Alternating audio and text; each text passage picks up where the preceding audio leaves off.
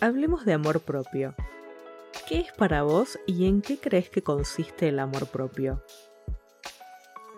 Suelo escuchar a las personas hablar en términos de amor propio en diversas situaciones, sobre todo cuando están pasando un periodo de desamor ajeno o cuando consiguieron algún objetivo. Considero que es entre esos dos extremos donde se encuentra el amor propio real. Te explico. Cuando sufrimos alguna herida de abandono, surge con fuerza la idea del amor propio.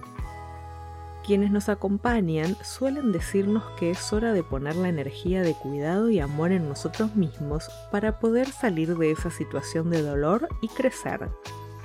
Aunque este enfoque es correcto y el consejo bien intencionado, no debemos olvidarnos que en ese caso se trata de una reacción la conducta de amor propio surge como reacción al dolor.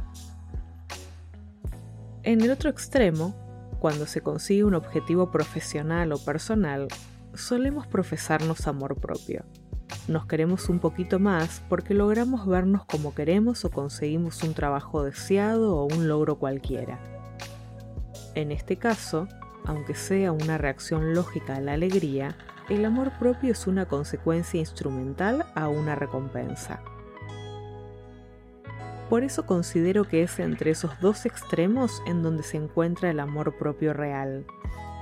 El amor propio real es ese que te brindas cuando no hay un motivo específico para hacerlo. Es ese día cualquiera que elegiste un alimento más sano frente a otra opción.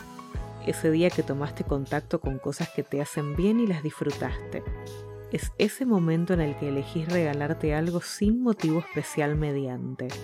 Es esa mañana que lográs despertarte con una sensación de hoy todo está bien. El verdadero amor propio es el que se ejerce frente a la rutina, haciendo que lo mundano se vuelva un poquito más especial.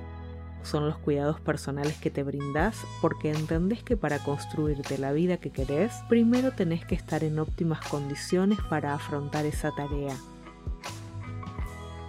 si no te queda claro cómo ejercer este tipo de amor propio, te doy una clave. Trátate bien.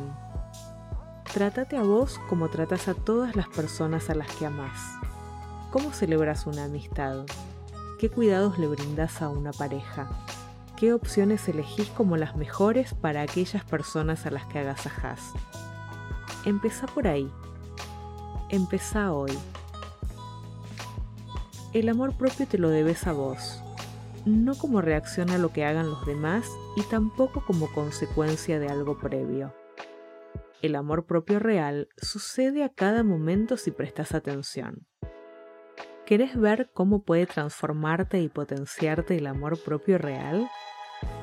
Entonces, trátate bien.